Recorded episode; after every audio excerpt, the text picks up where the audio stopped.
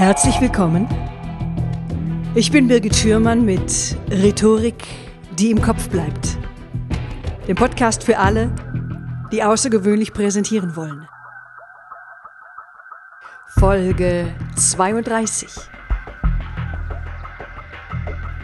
Gelebte Rhetorik.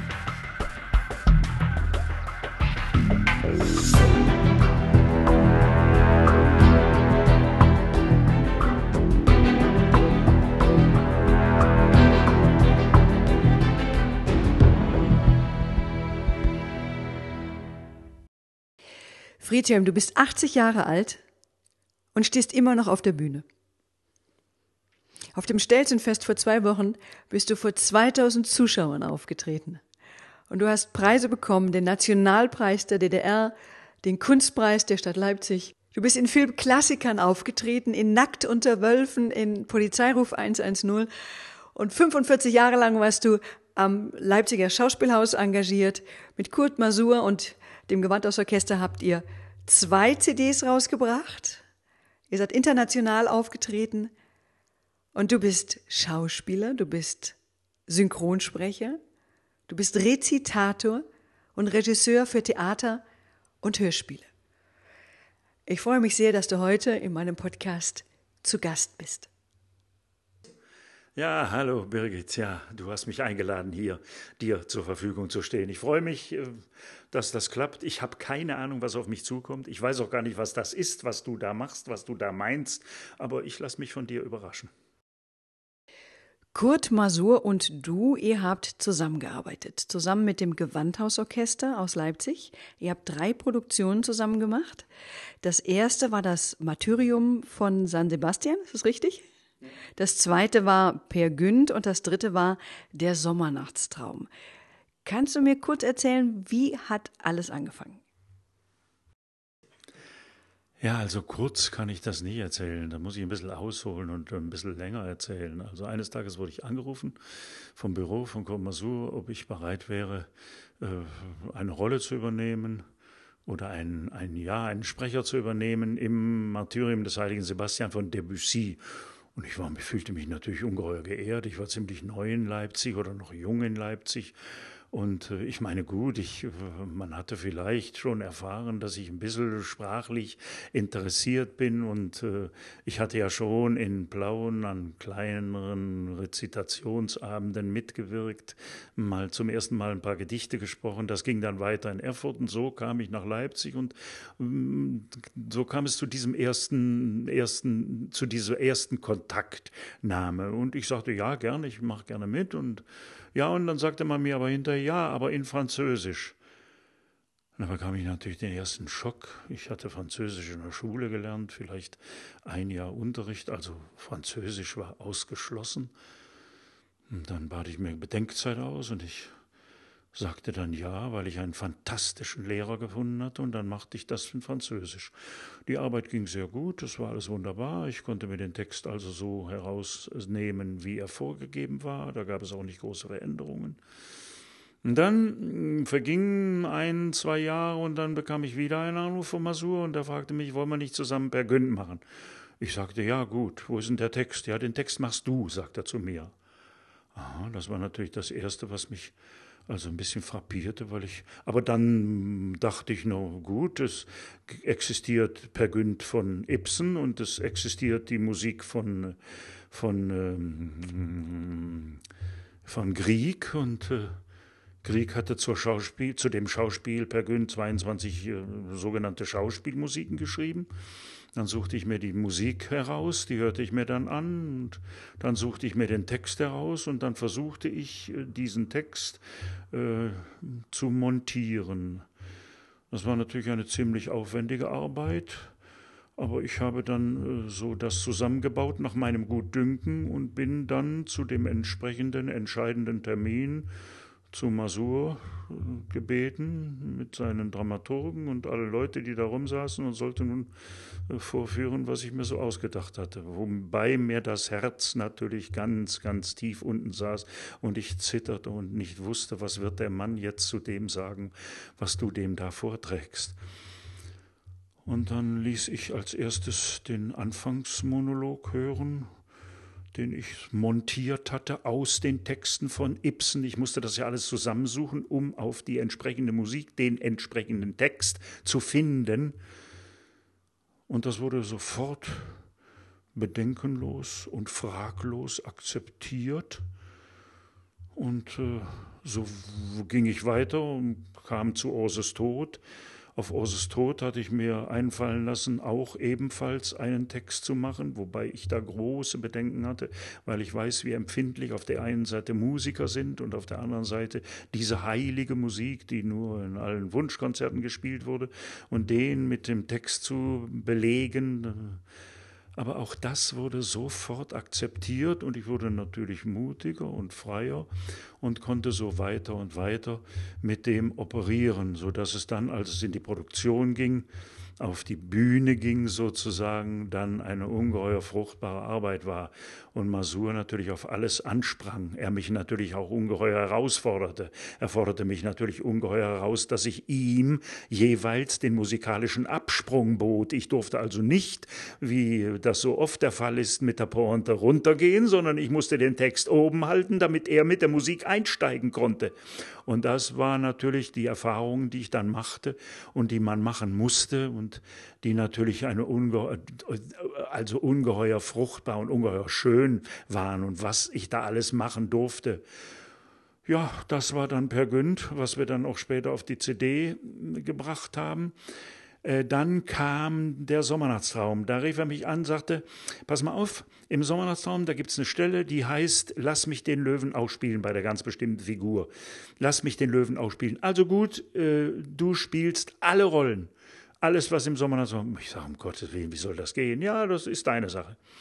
Nun gut, habe ich mich wieder angesetzt, versucht das nun, versucht mit meinen sprachlich-schauspielerischen Mitteln zu gestalten, indem ich versuchte natürlich jeder Figur eine eigene Stimme oder einen eigenen Rhythmus oder ein eigenes, äh, einen eigenen Duktus zu geben äh, so dass ich dann nach und nach alle Rollen sozusagen sprechen, spielen, äh, konnte und äh, damit mit Falsett und hohen Tönen und tiefen Tönen und unten und oben und äh, somit äh, dann auch da, ja, ich denke mal, zu einem ganz bestimmten Erfolg gekommen bin.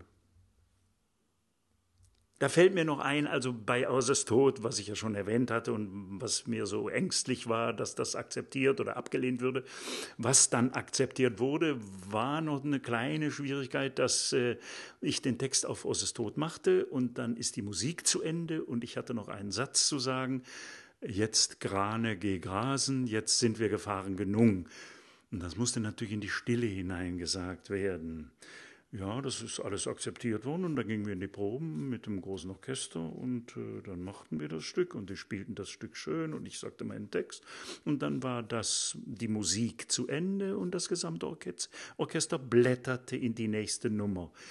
Und damit war natürlich mein schöner Satz gestorben. Äh, sehr betrübt äh, schaute ich Masur an und der schaute den Konzertmeister an, damals noch den legendären Herrn Bosse, und sagte, können wir hier bitte warten, bis der Text zu Ende ist mit den Blättern. Und dann wurde das Stück am nächsten Tag wiederholt. Und ich hatte schon Angst, was passiert, was wird kommen und so weiter. Und Gott die Stelle. Und dann ging die Musik zu Ende. Und es war eine atemlose Pause. Ich konnte meinen Satz sagen. Und dann wurde geblättert. Und das war für mich ein ungeheures Erlebnis, was ich da also, was mir da so, das waren ja immerhin 80 Leute, die da unten saßen, die, welch ein, was die mir da entgegen, wie ich da äh, getragen worden war. Also es war schon, es war schon toll, muss ich sagen. Hm, manchmal sind Kleinigkeiten entscheidend. Du warst Dozent und später auch Professor an der Leipziger Schauspielschule und hast dort das Fach, das künstlerische Wort unterrichtet. Was lernt man in diesem Fach? Ich äh, hatte ja schon 1965 hier an der, Schauspiel, an der Schauspielschule angefangen, äh, das sogenannte Fach künstlerisches Wort zu betreuen. Ich wurde gefragt, ob ich bereit wäre, das zu machen. Ich sagte ja, gerne. Ich hatte keine Ahnung, was das ist. Da man aber wusste oder vermutete, dass ich gerne mit Sprache umgehe und ein, für Sprache ein bestimmtes Fable hatte, äh, bot man mir das an. Das Fach wurde damals neu gegründet. Das war früher, gab es das mal, das hieß Diktion, was so ein bisschen aber Diktion und das klingt gleich nach Diktat und so weiter. Und so stieg ich in dieses Fach ein und äh, versuchte nun künstlerisches Wort zu unterrichten künstlerisches Wort, was zunächst nichts bedeutete oder nichts weiter bedeutete, als äh, mit dem Wort äh, künstlerisch umzugehen. Also einem Wort künstlerischen Ausdruck zu geben. Und das Entscheidende für einen Text ist immer das, was man ausdrückt oder was man ausdrücken möchte, was man ausdrücken will, was man auszudrücken hat, was gefordert ist, was gefragt ist oder aber auch, was mein Anliegen, was ich damit verfolge verfolge, was ich damit erreichen möchte, wen ich wie damit erreichen möchte. Das alles umfasst so ein bisschen den Begriff künstlerisches Wort. Und was war nun die, die, die Arbeit damit? Äh, die sich natürlich ergeben hatte, auch aus dem, was ich schon erzählt habe, was ähm, mit der zusammen mit in der Zusammenarbeit mit Kurt Masur zum Beispiel äh, zutage trat und was ich immer wieder äh, für mich in Anspruch nehmen durfte, konnte. Ja, das äh, ist vielleicht jetzt alles ein bisschen theoretisch abgehandelt, aber vielleicht kann man das auch so skizzieren. Ich sage, sagen wir mal, es gibt so einen simplen, äh, einen simplen Text, äh, die Sonne scheint. Das war immer ein Beispiel, was ich so verwandt habe. Die Sonne scheint. Das nichts anderes besagt als die Information, dass die Sonne scheint. Und nun kommt natürlich dazu, dass ich das mit einem ganz bestimmten schauspielerischen, schauspielerischen äh, Ausdruck versehen muss, indem ich sagen möchte, es ist warm oder es ist heiß oder es ist sehr heiß oder es ist zu heiß. Und dann kommt natürlich meine Individualität dazu, dass ich sage, das ist mir zu heiß. Oder aber ich freue mich darüber, dass es so heiß ist, dass die Sonne scheint. Die Sonne scheint, das ist was Schönes, was Heiteres. Oder die Sonne scheint, es macht mich kaputt, diese scheinende Sonne. Das ist so, das, so, so ein, sagen wir mal, so ein simples Grundbeispiel, was man so vielleicht anhand äh, dieses Beispiels erörtern könnte, was künstlerisches Wort, das ist so ein hochtrabender Begriff, der gar nicht so hochtrabend ist. Äh, da alles, was äh, mit Ausdruck versehen, mit einem Ziel versehen ist, äh, künstlerischer Ausdruck ist, wenn er schauspielerisch geortet ist. Nehmen wir mal an, du bereitest dich auf ein neues Projekt vor, beispielsweise auf die Stelzenfestspiele Bayreuth. Ja, wie gehst du da an deine Arbeit heran? Welche Texte suchst du dir aus und nach welchen Kriterien wählst du die Texte aus? Naja, eine wesentliche Arbeit ist natürlich das Aussuchen oder das, oder das Finden. Und da muss man natürlich lange suchen, bis man findet. Und ähm, da spielen natürlich so vielfältige Interessen eine Rolle, die Bedürfnisse. Da müssen, gibt es Bedürfnisse, die da befriedigt werden wollen. Es kommt natürlich darauf an, an was für ein Publikum richte ich mich. Was habe ich für ein Publikum? Was habe ich zu bedienen? Wen habe ich zu bedienen? Habe ich im Wien Stelzen 2000 Leute, die da unten sitzen, zu bedienen? Oder ähm, sitze ich in einem kleinen Raum, wo 20 Zuschauer sind? Und das ist natürlich immer entscheidend. Zum anderen muss ich natürlich wesentlich darauf achten, was ist die inhaltliche, und das ist das Entscheidende, die inhaltliche Komponente. Was will, der, was will ich mit dem Inhalt eines Gedichts oder eines Textes, kann ja auch Prosa sein, das muss ja keine Gedichte sein, was will ich mit einem Text vermitteln? An wen will ich etwas vermitteln? Wen habe ich vor mir? Wen will ich damit erreichen? Vor allen Dingen ist das Entscheidende immer, wie erreiche ich ihn? Und das ist natürlich natürlich die Frage, die ich mit meinen Mitteln, die mir zur Verfügung stehen, meinen schauspielerischen, rezitatorischen, rhetorischen Mitteln, meinen sprachlichen Mitteln äh, versuche ja, an den Mann zu bringen. Ja, bei den Stelzenfestspielen jetzt war es ganz lustig, äh, dass ich gefragt wurde, ob ich zum äh, Karneval der Tiere von Saint-Saëns, Camille Saint-Saëns, ähm, einen Text machen möchte oder würde. Und ich sagte aber gleich, ich möchte nicht den Originaltext machen, weil mir der nicht so behagt. Loriot hat auch einen Text gemacht, aber das ist eben Loriot, das möchte ich nicht nachmachen. Und dann habe ich mir einfallen lassen, dass ich vielleicht zu diesem Karneval der Tiere, wo es ja immer um verschiedene Tiere geht, äh, mir äh, einfallen lasse, Tiergedichte zu machen. Da habe ich alles Mögliche gesucht und immer natürlich mit der Musik verglichen, ob dieser Tiertext zu dieser Musik passt. Da gab es dann ganz kuriose Überschneidungen, zum Beispiel, dass ich einen Tiertext gemacht habe, der von zwei Hühnern handelte, während die Musik äh, für ein Känguru geschrieben war. Aber es war so fantastisch, wie das passte, dass natürlich das entscheidend war, äh, zum, äh, zum Ausdruck bringen zu können, was da in diesem Moment gemeint ist, was die Musik dann exemplarisch vorführte, wobei der Text eine ganz andere Bedeutung hatte. Aber das war das Kuriosum und was es dann schließlich schlüssig machte. So ging es über viele Strecken und äh, äh, über viele Strecken sind, äh, ich weiß jetzt nicht genau, 13 Stücke, ich weiß es nicht mehr, 13 Stücke, müsste man nachschauen, habe ich jetzt nicht im Kopf. Und äh, das war der, der, der, der Reiz oder der, der Auftrag oder die Herausforderung, die mich zu diesem äh, die mich zu diesen Texten, zu diesen Tierversen gebracht hat. Kannst du uns mal ein kurzes Beispiel geben? Der besondere Spaß lag natürlich darin, äh, dass äh, alle Texte eine ganz bestimmte Pointe hatten und diese Pointe natürlich immer wieder aufgrund des Musikanschlusses zum Tragen kamen. Ich meine, ich, meinetwegen, ich kann mal ein kurzes Gedicht mal zum Vortrag bringen. Da heißt ein Gedicht also, äh, auf einer Meierei da lebte einst ein braves Huhn, das legte, wie die Hühner tun, an jedem Tag ein Ei und kakelte, mirakelte, spektakelte, als ob's ein Wunder sei. Es war ein Teich dabei, darin ein braver Karpfen saß, der stillvergnügt sein Futter aß, der hörte das Geschrei, wie's kakelte, mirakelte, spektakelte, als ob's ein Wunder sei. Da rief der Karpfen Ei, alljährlich leg ich ne Million und rühm ich des mit keinem Ton, wenn ich um jedes Ei so kakelte, mirakelte, spektakelte, was gäb's für ein Geschrei?